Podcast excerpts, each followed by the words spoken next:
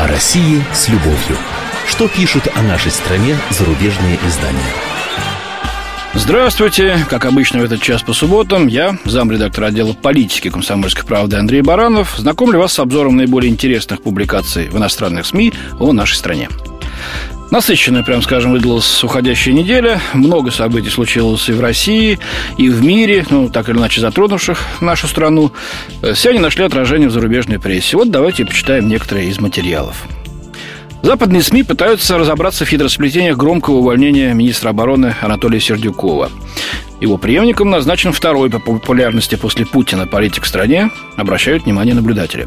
Вот комментатор американской э, The Washington Post э, Уилл Ингланд указывает, что решение Путина избавить правительство от Сердюкова, давнего верного функционера, а не просто переместить его на другую должность, немедленно породило несколько версий. Аналитики сходятся в одном. Коррупционная подоплека была лишь поводом, а не истинной причиной увольнения – а причина называется такая. Мол, Сердюков перестал быть полезным, и Путин отстранил его в попытке восстановить собственную позицию в вооруженных силах. А еще Путину пришлось продемонстрировать решимость, чтобы противостоять недавним слухам о пошатнувшемся собственном здоровье. Ну вот как вам это понравится? Сидит Путин в Новогарево где-нибудь, да, и рассуждает. Надо бы показать народу, что у меня ничего не болит. Как же показать? А уволю я министра обороны. Все скажут, президент у нас ого, крепкий. Вот такой вот политанализ скармливает читателям одна из ведущих газет не только в самих США, но и во всем мире. Несерьезно, прямо скажем. Британская Financial Times копнула поглубже. Сердюков, уволили на фоне обвинений в коррупции в Рособоронсервисе и слухов о его личной жизни, стал жертвой борьбы за власть в верхах, пишет газета. Оборонный истеблишмент был недоволен его политикой, а производители вооружений раздражала его бескомпромиссная борьба против завышения цен на технику. Британские издания полагают, что катализатором увольнения мог стать предполагаемый роман Сердюкова с его бывшей подчиненной Евгенией Васильевой, обвиняемой в крупных хищениях. Э, с такой оценкой солидарен и вот Беньямин Биддер в германском Der Spiegel. Вполне возможно, что за отставкой Сердюкова стоят сразу несколько сил, пишет он. Во-первых, Сердюков решил закупать часть военной техники за рубежом, нажил себе врага в лице влиятельной российской оборонки. Во-вторых, он поссорился с премьером Дмитрием Медведевым. Решающим же фактором, по выражению журналиста, перебившим хребет министру, стал зашатавшийся брак с дочерью экс-премьера Зубкова. А вот московский корреспондент английской газеты «Таймс» э, Тони Хелпин углядел в увольнении сугубо политический аспект. Решение Путина, полагает он, больше говорит о том, что в Кремле нарастает ощущение осажденной крепости, чем об обороноспособности армии. Назначив министром обороны Сергея Шойгу, Путин обращается к своим самым надежным союзникам, продолжает корреспондент. Возможно, президент не исключает, что ему придется опираться на преданность армии, если протесты оппозиции зимой вновь возрастут, говорится в статье.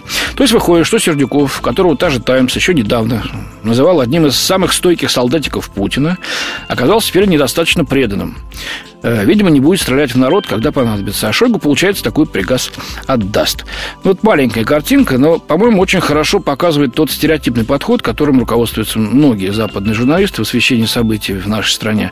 Сначала идет тезис, который не обсуждается вообще, железный, железобетонный. То есть Россия тоталитарное, ну, в лучшем случае, автократическое государство. Значит, правители ее нелегитимные и плохие. Тем более, что на уступки Западу, там, как Горбачев или, скажем, там, Ельцин не идут, там, корчат из себя независимых. Значит, и народ российский всем этим тоже недоволен и копит силы, чтобы этих ненавистных тиранов свергнуть. А засевшие в Кремле тираны этого боятся и готовы, ну, потопить восстание в крови, потому и произошла вот замена гражданского мебельщика Сердюкова на жесткого чрезвычайщика Шойгу. Э, кстати, имеющего, между прочим, звание генерала армии. Вот. А коррупция там или нарушение каких-то моральных норм – дело десятое. Вот такой нехитрый, стереотипный расклад. Причем, чтобы подтвердить его, берутся комментарии у тех российских экспертов, которые находятся в явной оппозиции властям и рады не, раз, не разочаровывать своими оценками западную аудиторию. Второе важнейшее событие этой недели – президентские выборы в США. Наших коллег иностранных журналистов, конечно же, интересовало, как в России восприняли их итоги.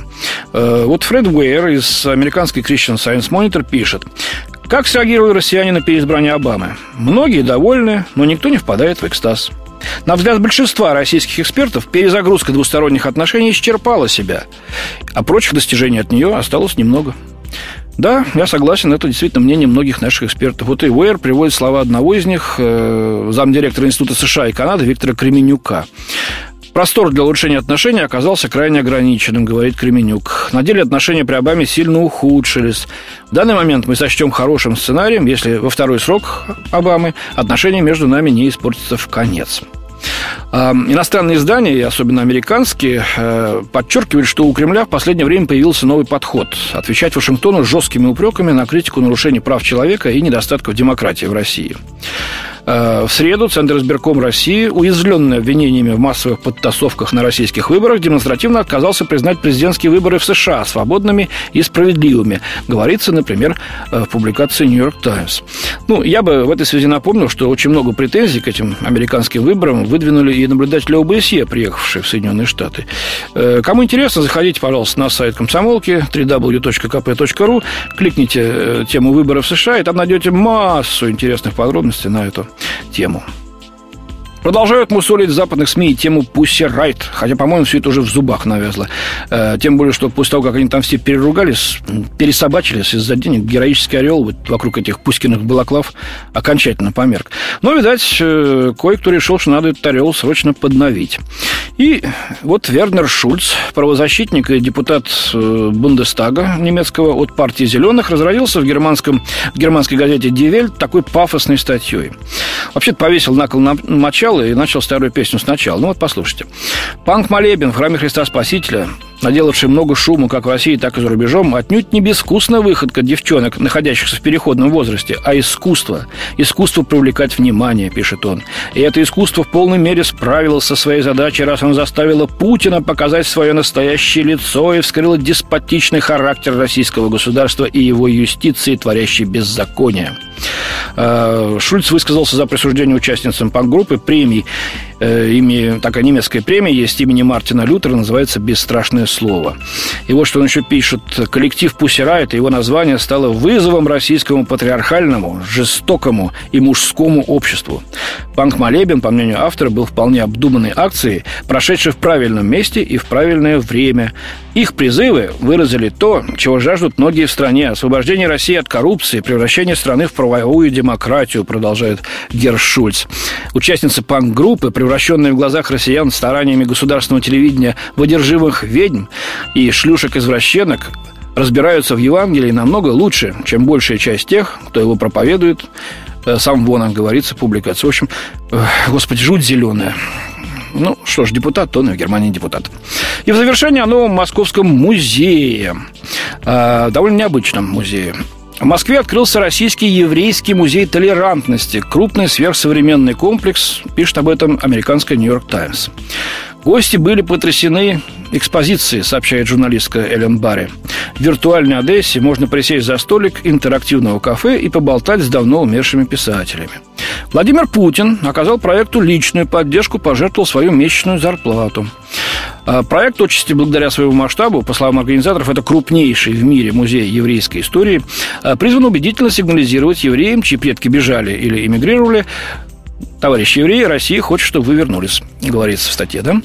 У Путина есть прагматические резоны реабилитировать образ России в глазах еврейской диаспоры. Один из жертвователей, миллиардер Виктор Виксельберг, надеется, этот музейный проект продемонстрирует, что еврейская община в России живет и процветает, и, возможно, даже сгладит трение между США и Москвой. Было принято сознательное решение не ставить тему Холокоста в центр экспозиции, отметил Виксельберг. Светлые страницы истории, жизнь местечек, высокий статус евреев в интеллектуальной жизни СССР перемежаются мрачными, говорится в статье в «Нью-Йорк Таймс». В четверг главный раввин России Бер Лазар, союзник Путина, так, между прочим, замечает газета, сказал, что евреи никогда не чувствовали себя в России так комфортно, как сейчас, и что 100 тысяч евреев вернулись из Израиля.